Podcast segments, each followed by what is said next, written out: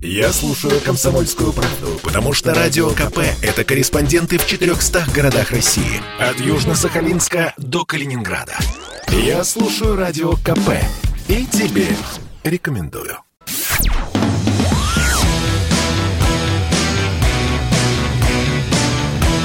«Война и мир» — программа, которая останавливает войны и добивается мира во всем мире.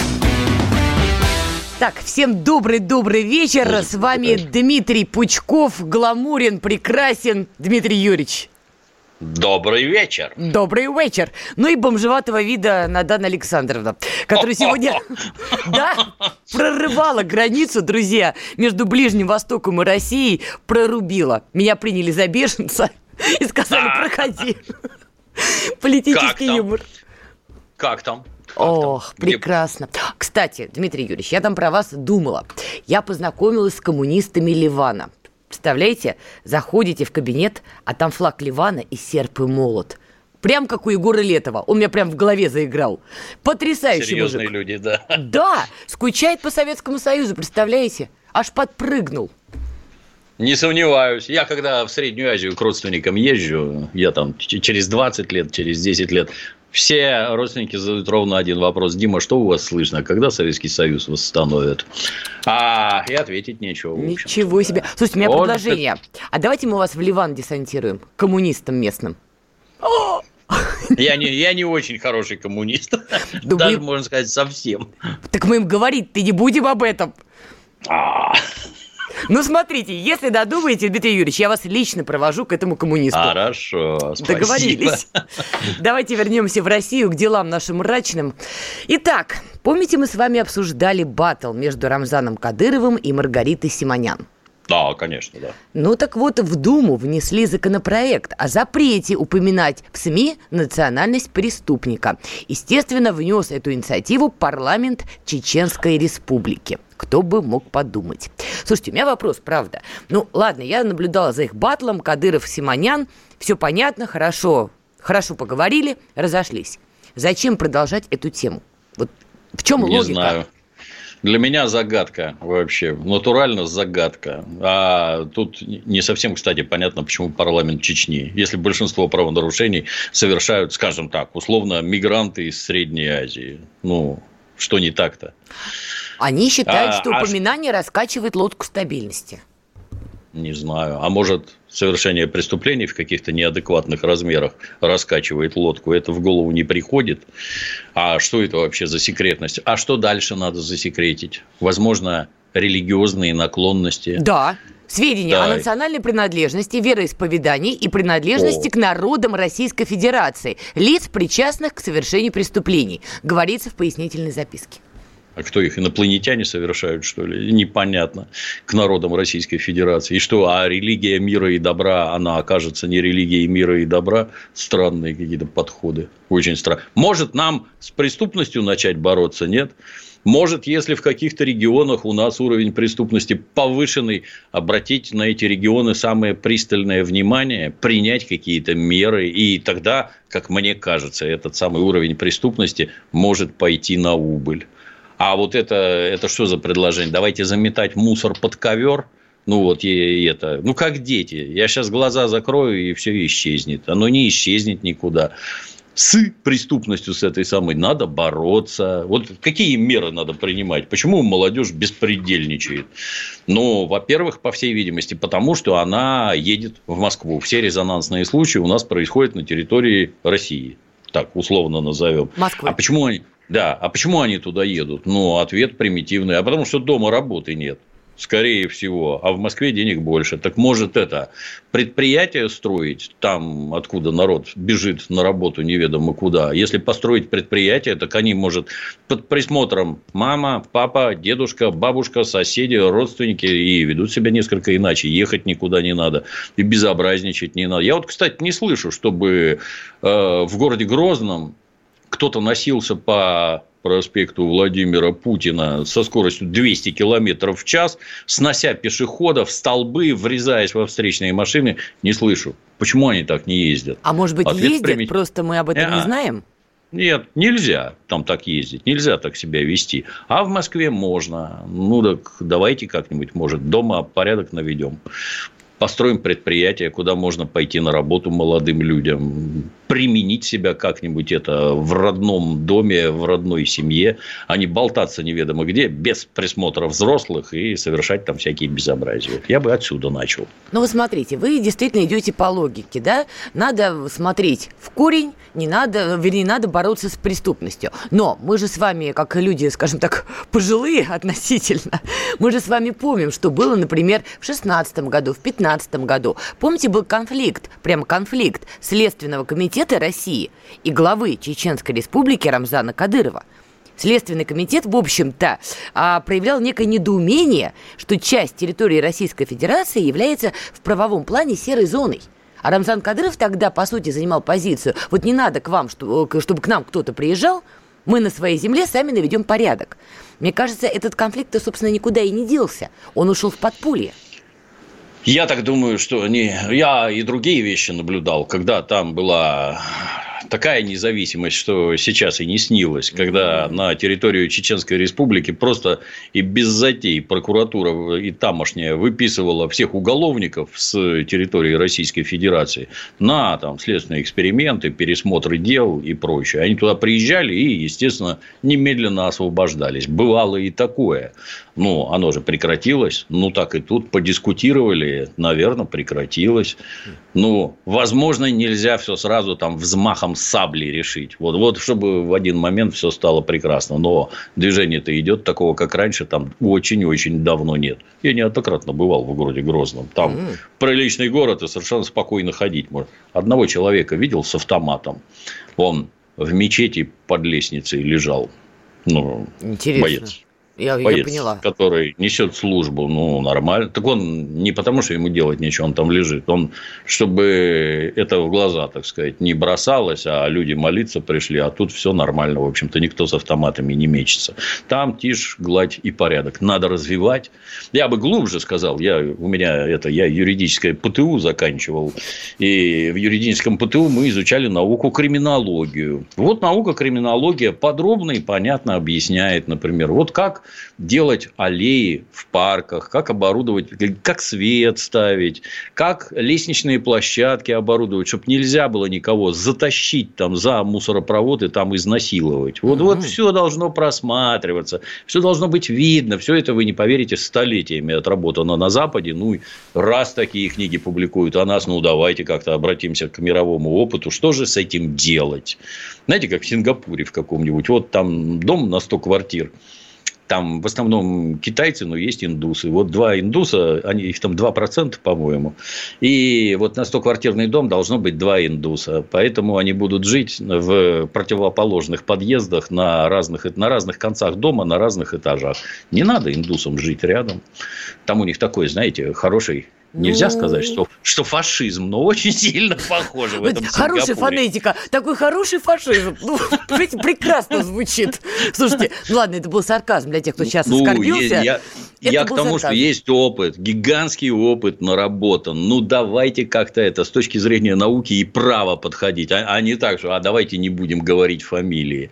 Так как, как только вы перестаете говорить фамилии, Всем сразу понятно, кто это сделал. Всем сразу понятно. Если вы не называете фамилию, если вы не называете религиозные убеждения, все понятно.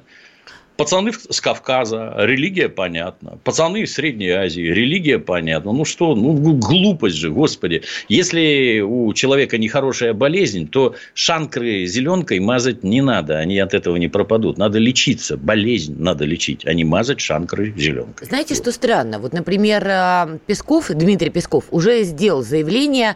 Кремль считает, что пока рано оценивать внесенный в Госдуму законопроект. Вот как раз о котором мы с вами говорим. Я не понимаю, а почему нельзя вы выйти и, собственно, сказать то, что и вы сказали, да, что мы считаем, что данный законопроект, ну, не отвечает реалиям. Есть же хорошая такая политическая формулировка. Почему Кремль делает такие заявления, вот обтекаемые? Пока рано. Хорошо, пока рано, когда будет не рано. Вот для чего это делается?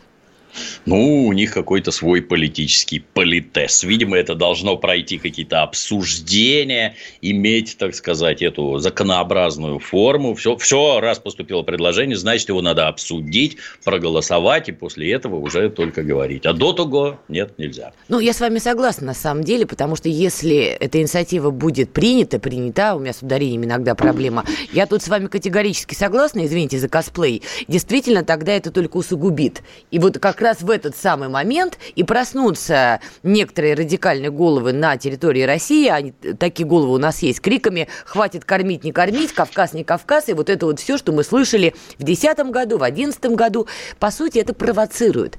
Ну ладно, будем за этой темой следить, так или иначе она будет в развитии, посмотрим. Идем дальше, коль мы заговорили о Госдуме. А вот у нас всего минута. Ну, хорошо, вкратце скажу, что Генпрокуратура попросила Госдуму дать согласие на проведение следственных действий с депутатом от партии КПРФ Рашкиным. В частности, хотят лишить его неприкосновенности.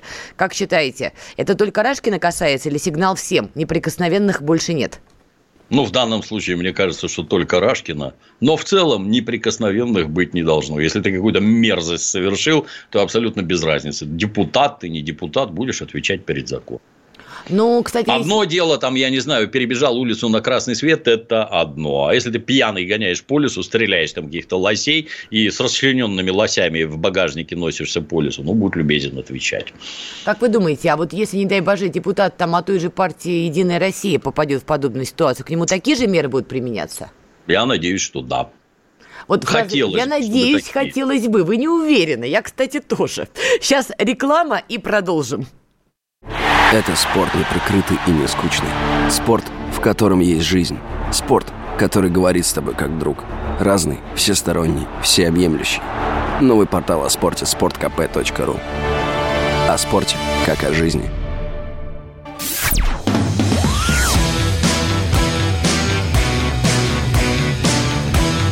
«Война и мир» – программа, которая останавливает войны и добивается мира во всем мире – мы снова с вами продолжаем. С вами Надана Фредериксон и Дмитрий Пучков.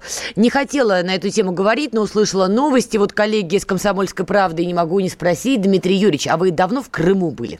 Этим летом, неоднократно. О, и как там? Расскажите да. мне. Ну, я в основном на природы смотрю, природы прекрасные. Вот, болтался от Феодосии до Евпатории, Южный берег и всякое такое. В марте отдыхал в гостинице «Ялта» интурист хорошо. Mm. По утрам наливают шампанское. Представляете? Я последний раз такое видел в городе Дрездене в отеле Кемпинский, не помню, как называется, где Путин с Обамой жили. Там, понятно, по утрам шампанское. А тут Ялта интурист, вот, пожалуйста. Причем шампанское хорошее. Вот с языка сняли. А вот теперь у меня к вам вопрос. Крым вернулся в состав России в 2014 году. Уже вот седьмой год начинается у нас, да? Вот хочу понять, за это время Крым, ну, планировался, что он станет, а, визитной карточкой, б, такой вот своеобразной Калифорнией, Дрезденом, неважно, как еще назвать. Открываем новости, вот так поинтересоваться, да, чем Крым-то живет. Министр культуры Крыма обвиняется в получении взятки в 25 миллионов рублей. Ну, это такое громкое дело, большая сумма. А мне некоторые коллеги-журналисты, которые этой темой занимались, сказали, что там в Крыму, ну, большие проблемы с э, коррупцией, считается такой такой зоны серой. Вот хочу понять, почему за 7 лет не было особого контроля, каких-то особых попыток а, Крым развить, чтобы показать всем, не просто домой вернулся, а как вернулся.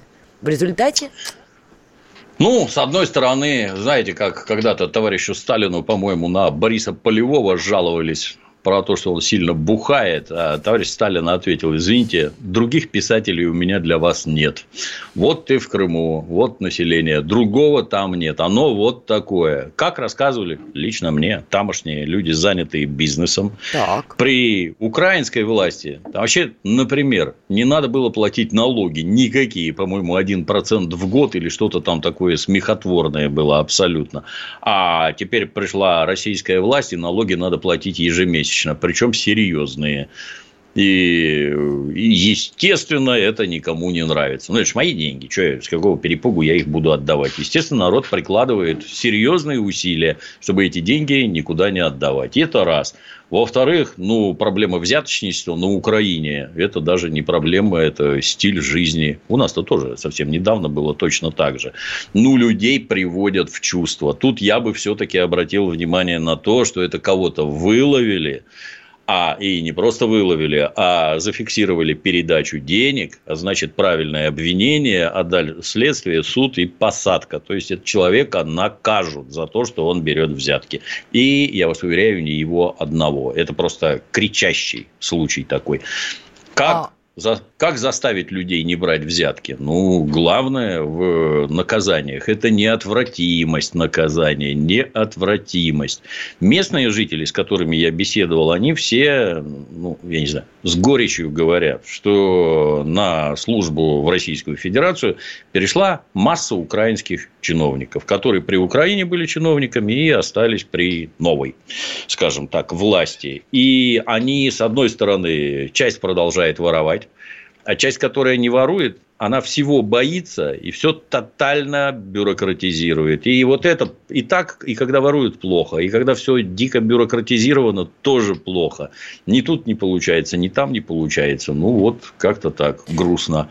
При этом там, когда ездишь, ну, мы же на автомобилях перемещаемся, угу. вот инфраструктурно там, вот трасса Таврида, вот дорога туда, вот дорога сюда, помчался здесь, помчался там. Там, видно, вложены огромные деньги, построены электростанции, там налиты водоемы и прочее, и прочее. Вот это видно, да. А на человеческом уровне, где вот такое руководство, там как-то, увы, вовсе не так, как хотелось бы. Ну, смотрите, я последний, наверное, в очереди человек, который выступает за люстрации в том или ином виде. Это, безусловно, последнее. Но берем вот этого министра культуры. Это женщина Арина Новосельская, которая сейчас поймана на взятке в 25 миллионов. С ней же была смешная история в марте, относительно недавно. Помните, по видеоселектору сидит Аксенов, видеоселектор, и там женщина матерится во время этого видеосовещания в прямом эфире. Что-то у нее там не, не получалось. И она сказала, ну, я цензурно скажу, черт, эта штуковина не работает. Ну, только это было сказано на таком отборном мате. И тогда Аксенов за нее заступился, сказал, не, не, мы увольнять ее не будем. Вообще, помните, как в анекдоте? Мы, мы культуру бережем. Да. Помните, как анекдот? Анекдот, это прачечная. Да. Вот и т.д. и т.п. А сейчас ее ловят на взятки в 25 миллионов. Нет, я не говорю, что от мата до взятки, знаете ли, один шаг. Но, понимаете, когда из Крыма надо делать витрину, ну почему нельзя было отправить профессиональную команду управленцев из Москвы, из Питера. Возможно, ну, на первое нет. время. Ну как нет? Возможно, их просто нет. Слушайте, у нас вот куча программ. Нет. Всякие лидеры, там новые лидеры, старые лидеры. Как-то ничего у них не получается. Я так вижу. Я с другой стороны, как обычно, зайду. С моей точки зрения, вот у нас идет тотальная цифровизация многие не в курсе, но мы давно уже в цифровом рабстве находимся. 5G. У нас есть паспорта, представляете, мы все пронумерованы, прописки, и ИНН, и СНИЛСы там, и прочее, и прочее, а тут еще QR-коды добавились. И, в общем, ад и Израиль на земле российской. Ну, если вот такая, так сказать, у нас кругом цифровизация, да, то большинство, государственным служащим, если я, я не государственный служащий давно, но им зарплаты переводят на карточки не наличностью это раздают в окошко, а переводят на карточки. Так. Ну и если некий гражданин, государственный служащий получает условные там 100 тысяч рублей в месяц, а тратит ну, там миллион, два, три, сколько они могут себе позволить. Почему это не вызывает никакого интереса у правоохранительных органов, у налоговой инспекции? Отличный Оно же... вопрос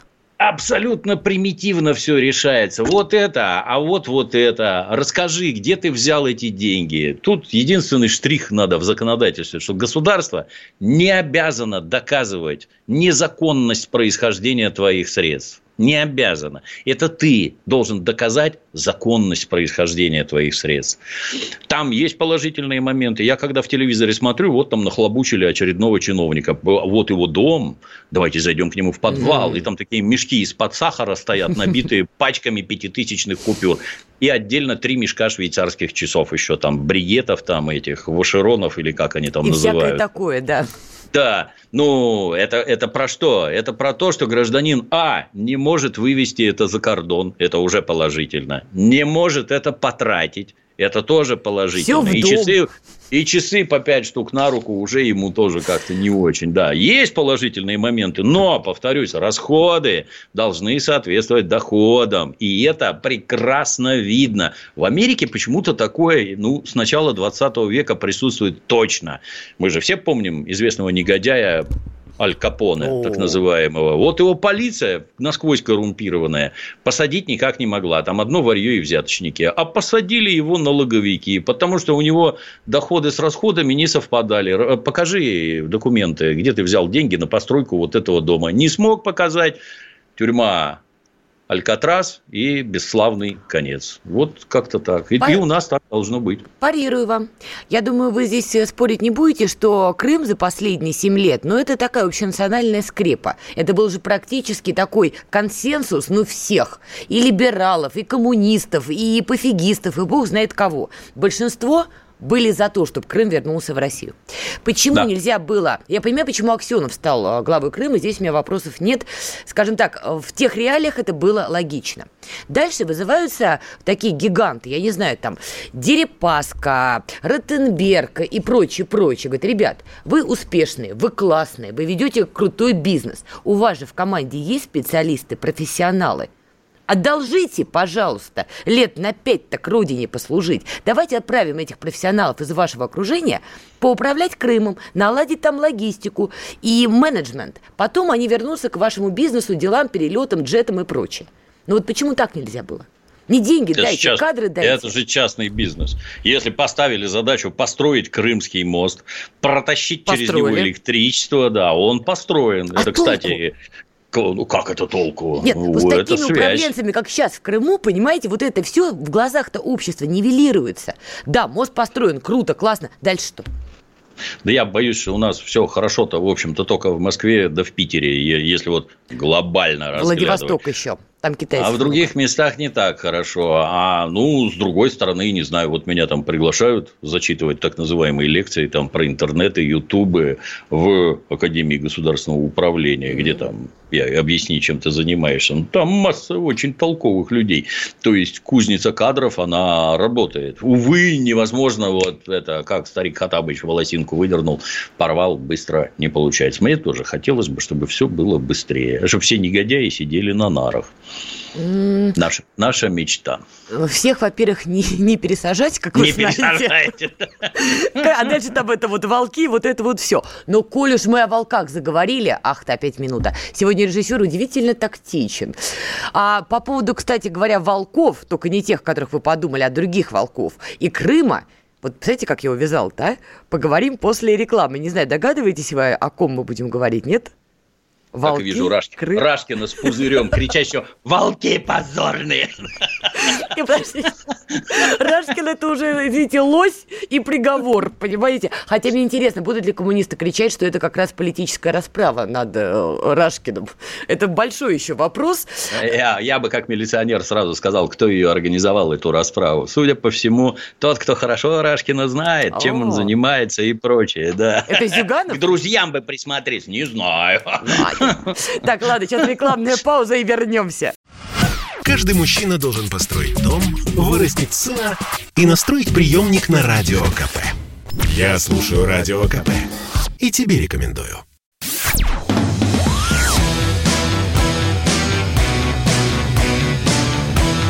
«Война и мир» – программа, которая останавливает войны и добивается мира во всем мире – так, мы продолжаем. С вами Надана Фредериксон и Дмитрий Пучков.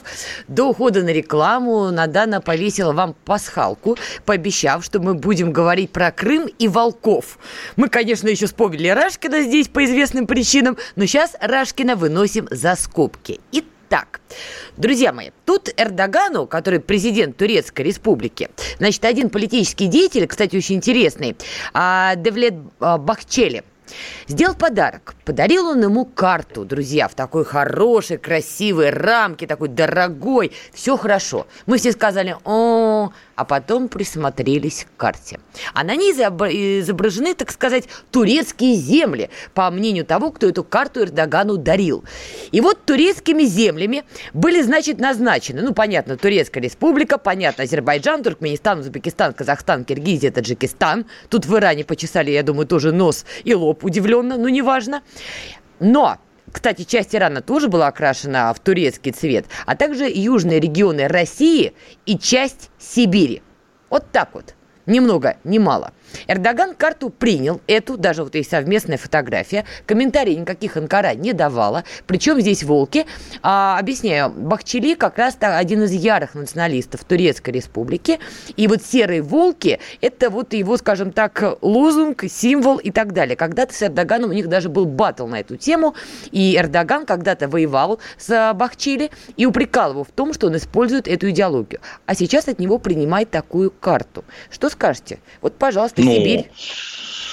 Ну, тут это, это, скорее всего, он на карте обозначал э, тюркоговорящие регионы. Mm-hmm. То есть там Узбекистан, Казахстан, Киргизстан, они все друг друга прекрасно понимают, как мы и украинцы примерно. То есть Только языки Таджикистан это... сюда не вписывается, вот правда? Таджикистан как Вообще. попал непонятно. У них язык настолько не похож, что там как-то даже неловко. Да. А в общем-то, ну, например, в Якутии там тюркоязычное население. Якутию тоже, видимо, неплохо бы вместе с алмазами, там, бриллиантами присоединить к Турции. Ну, размах понятен понятен. Как политик он должен всех пугать он должен всем показывать свои нечеловеческие амбиции, которые, естественно, подкреплены вооруженными силами, решимостью и прочее, прочее. Он везде будет строить свои культурные центры, всем будет помогать, вывозить к себе на обучение, а спонсировать все на свете. А потом эти люди будут хотеть в Турцию вместе со своими республиками. Вот именно так это происходит в Средней Азии и в Азербайджане. Ну, в Азербайджане совсем, по-моему, далеко зашло. Он уже настолько не самостоятельный, этот Азербайджан, что даже как-то несерьезно. Да нет, уже даже О... признают, надо отдать им должное, кстати говоря. Зачем им это, я не понимаю. Вот Лукашенко не хочет в Российскую Федерацию, потому что он перестанет быть таким замечательным президентом замечательной отдельной страны Беларуси, а эти как-то вот давайте к нам. Очень странно выглядит. Нет, это вполне логично, учитывая, что все-таки турецкая страна, скажем так, на 90% виновата в победе Азербайджана в последней Карабахской войне. Что для Безусловно. элиты Азербайджана с учетом всех кризисов, включая ковид, конечно, это большой политический капитал. Тут, кстати говоря, все логично. Я другое пытаюсь понять. Вот представляете вы, как такой закаленный империалист, дарите на встрече Владимиру Владимировичу Владимировичу Путину карту, где Брайтон-Бич обозначен как часть Российской Федерации. Я думаю, после этого в Госдепе, ну, мягко и говоря... И Аляска еще, Аляска. И Аляска, да. Ананас. А, ну, Брэдон Бич... И пол Калифорнии тоже наш. Тоже наш. Представляете, какая была бы реакция в Госдепе? Я пытаюсь понять, почему мы реагируем на подобные вещи, причем, повторю, вот этот а, персонаж Бахчели, это не просто, извините, какой-то политический комик, это довольно серьезный дядька с серьезным бэкграундом и серьезным прошлым. Более того, в его, скажем так, движении очень много радикальных турецких ребят, которые готовы за свои убеждения, знаете ли, и на войну отправиться. Теперь, внимание, вопрос, почему мы вот так сквозь сквозь пальцы смотрим на подобные вещи. Эрдоган, в конце концов, мог эту карту принять, но не допустить, чтобы это стало достоянием гласности. Он может себе это позволить.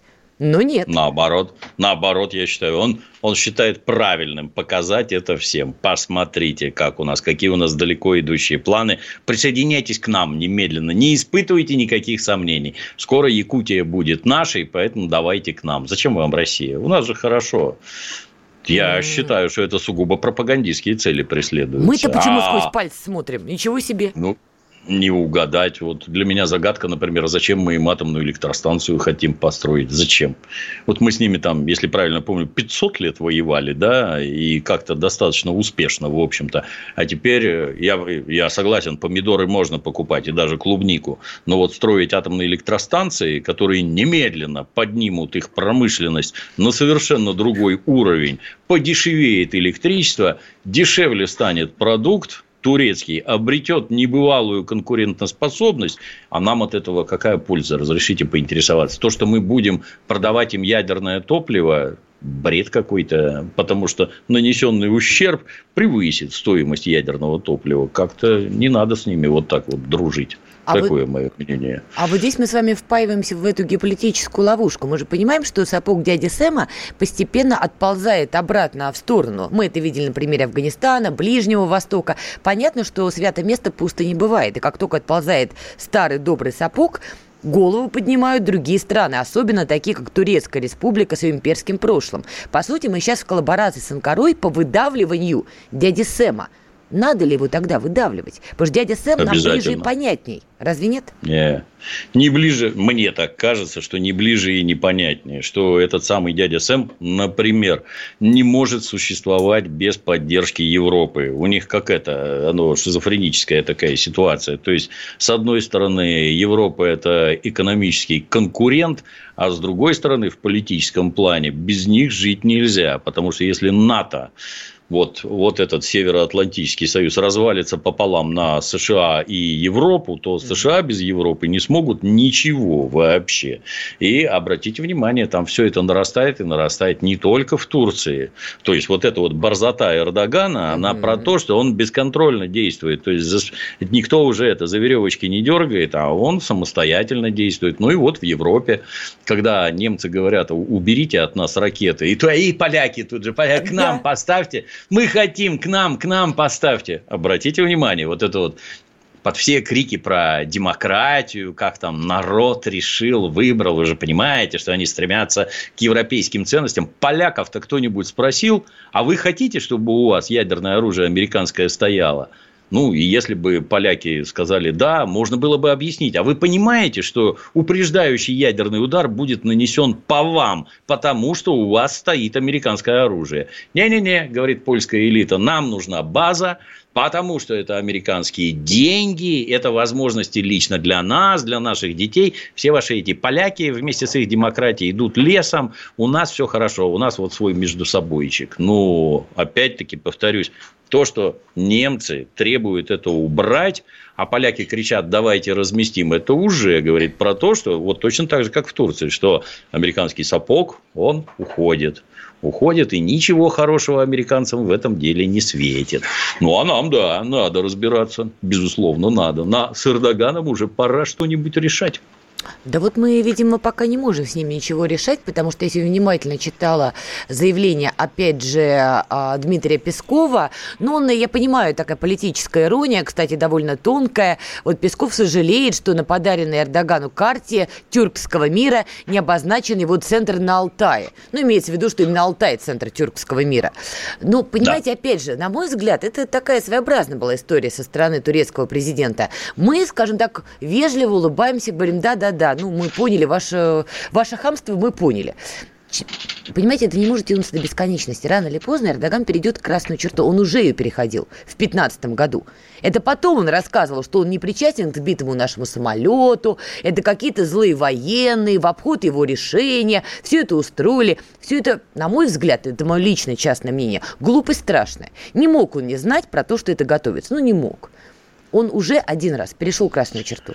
Да даже если и не знал, вот посла нашего застрелили. Что Спасибо, нам с того, да. что что нам с того, что ты там что-то не знал? У тебя что, спецслужбы не работают? Ну, видимо, да, действительно, спецслужбы не очень. Раз мы его там предупреждаем угу. о том, что у него готовят государственный переворот, может, ты за это будешь благодарен? Не, ну, настоящий восточный человек. Да, да, да, спасибо большое. Сейчас у нас тут съезд тур- тюркских народов. Узбекистан, Таджики, этот как его, Киргизстан, Казахстан. Давайте соберемся как-нибудь вот отдельно от России, что-нибудь обсудим.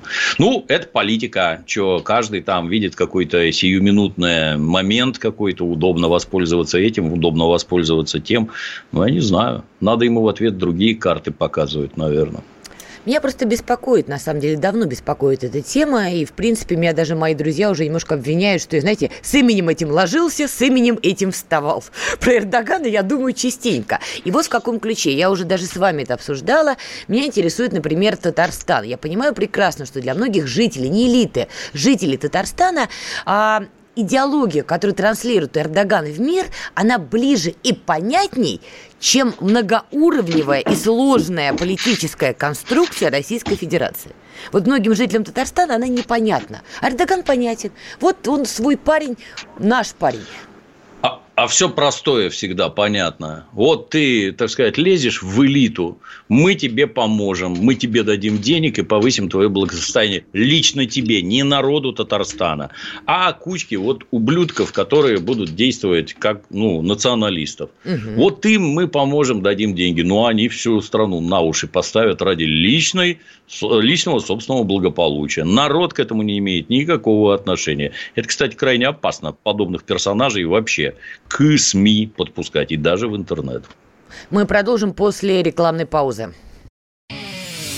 Этому миру нужен новый герой. И он у нас есть. Это Эдвард Чесноков. Здравствуйте, друзья! Мы героически продолжаем сражаться с главными угрозами современности. Мы вместе с нашими чиновниками регулярно говорим, что Россия отличается от этого бездуховного Запада тем, что возвращается к традиционным ценностям, хранит их. Русские сегодня – это самый угнетенный народ в Европе. Любите Россию, любите нашу страну. Эдвард Чесноков. Отдельная тема.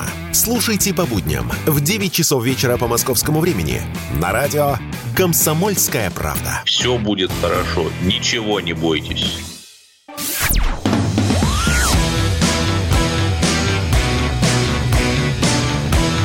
«Война и мир» – программа, которая останавливает войны и добивается мира во всем мире – мы продолжаем. С вами Надана Фредериксон, Дмитрий Пучков. Говорим о влиянии Турецкой Республики на тот же, например, Татарстан. И вот, кстати, до ухода на рекламу мы говорили о том, что вот эти ультрарадикальные ребятки, которые именуют себя националистами, на самом деле они просто, откровенно говоря, радикалы в любой стране мира, что они выступают типа за все хорошее, на самом деле это борьба за отдельно взятую частную власть. Правильно пересказываю? Да.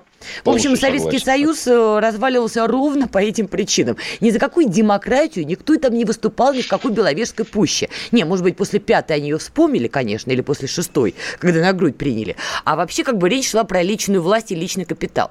Но смотрите, у нас же как бы эпоха пандемии COVID-19, и у нас эти антиваксеры бегают безумные, и многие кричат, что QR-коды это чуть ли не печать дьявола, ну и прочее, прочее, прочее. В Татарстане 22 ноября, сегодня утром, из транспорта высадили высадили более 500 человек, потому что у них не было QR-кодов. Вот смотрите, с одной стороны, действовали по закону. Нет QR-кода, извольте выйти. С другой стороны, мы же понимаем, как отреагируют многие люди в Татарстане. Опять же, да, нас не уважают, это все архипелаг, гулаг, гулаг, архипелаг, ну и понеслась. А если еще это и проплатить грамотно, и вот этих самых подстрекателей-то встроить, это же красота будет для Эрдогана, того же не только Эрдогана. Ну, это для всех красота. То есть, это количество этих антиваксеров по стране, оно натурально ужасает.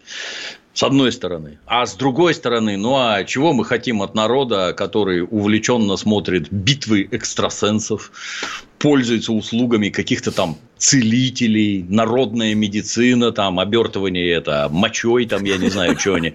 Бутерброды. терапия, какой да, бутерброды с другими веществами там употребляет. Ну, ну, как такое может быть? Как, как вот пропаганда организована? Вы какое-то мракобесие пускаете в самые главные излучатели страны, а потом от этих граждан что-то хотите. Юрий Лоза, там, не моргнув, рассказывает, что Земля плоская. На маленьком образ... плоту, наверное, да, она плоская. Человек с высшим образованием, если я правильно понимаю. Да. Вы чего вообще? Вы уже учебник географии для пятого класса. Не это, ни, никто не помнит, не знает и все такое. Как так? Врачи советуют больным не прививаться, потому что его опасно. Там. Блин, ну как это все допускается вообще? В руках находятся все самые могучие излучатели. Почему вы людям ничего не объясняете? Почему эти люди забивают себе башку непонятно чем, что надо уже предпринимать какие-то странные меры, высаживать людей из транспорта? Я, кстати сказать, не совсем понимаю. То есть, чтобы меня, например, высадить из транспорта, наверное, придется применить физическую силу, если я не захочу выходить. На каком основании физическую силу ко мне применяет сотрудник автобуса? Но у вас QR-кода только... нет, а по закону должен быть. Без разницы, нет. А трогать меня имеет право только милиционер, а никакой не кондуктор. Не имеет права трогать. Где там законодательная основа? Покажите, почему это происходит кругом со всех сторон какая-то шизофрения, бесят людей, а потом хотят каких-то хороших результатов. Для меня все это странно. Ну, то есть, на самом деле, виноваты мы сами, мы имеем в виду да. как система. Не Коли мы, будете... власть.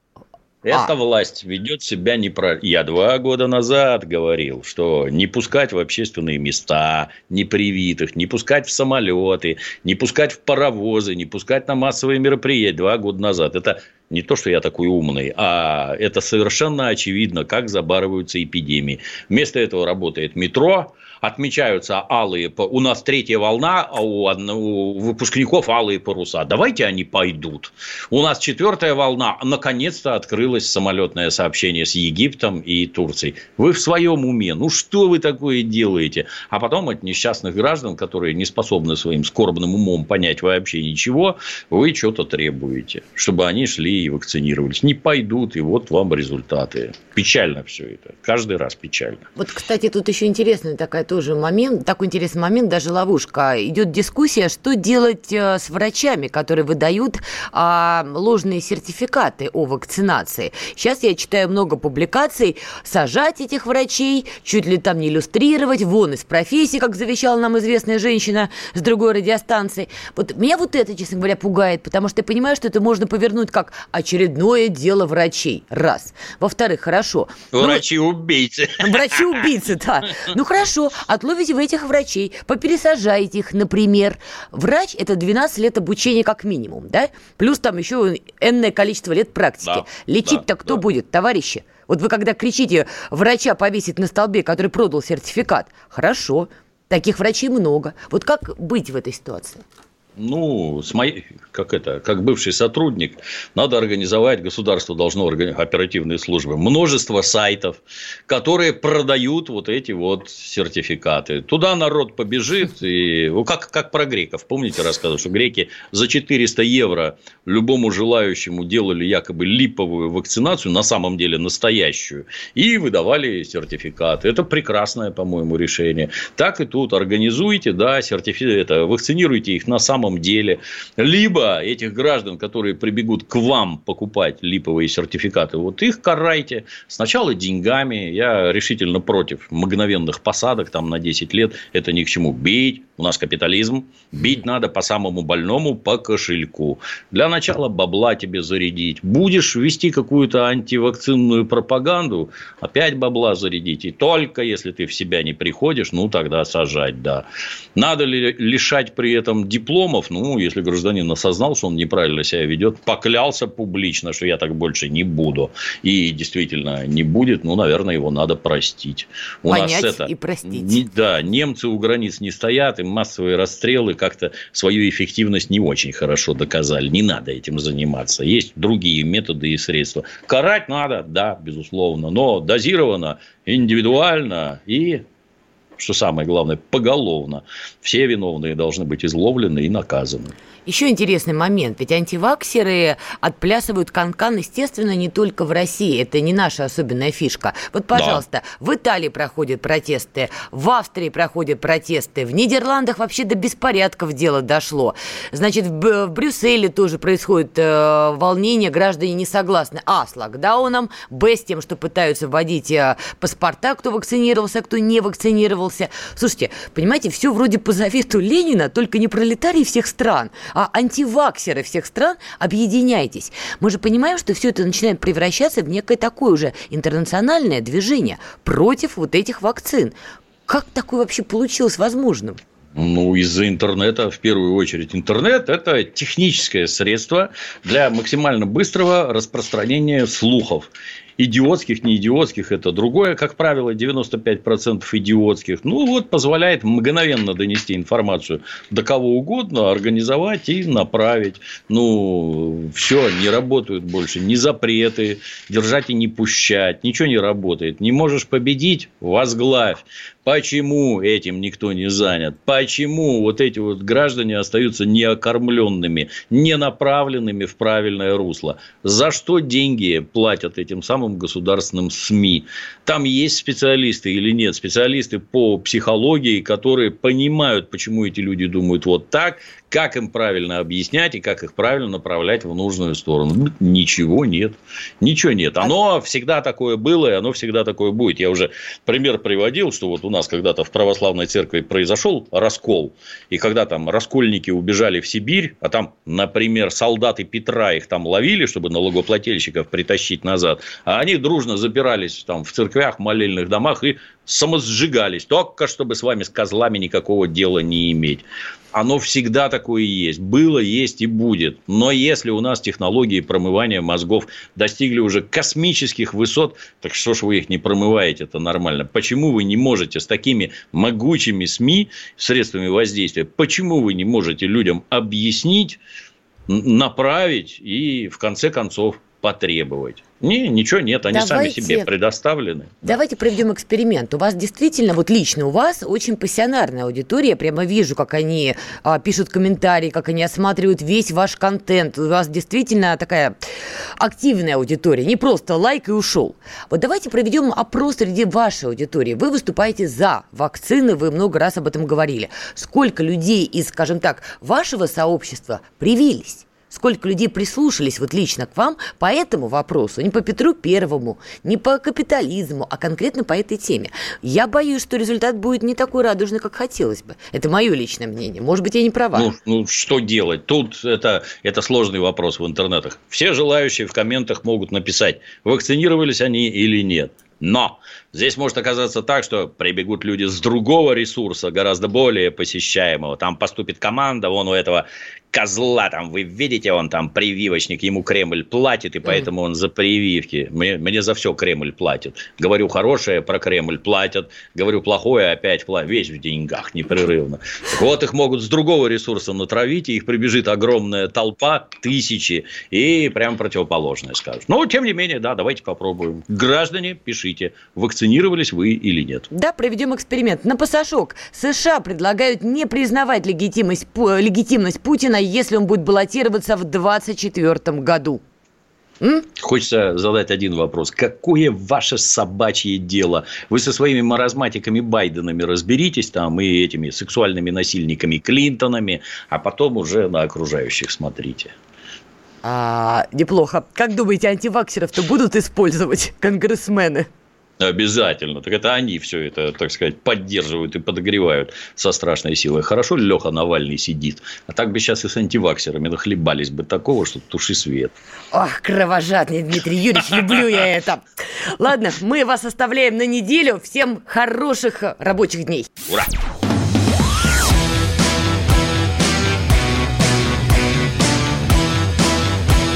«Война и мир»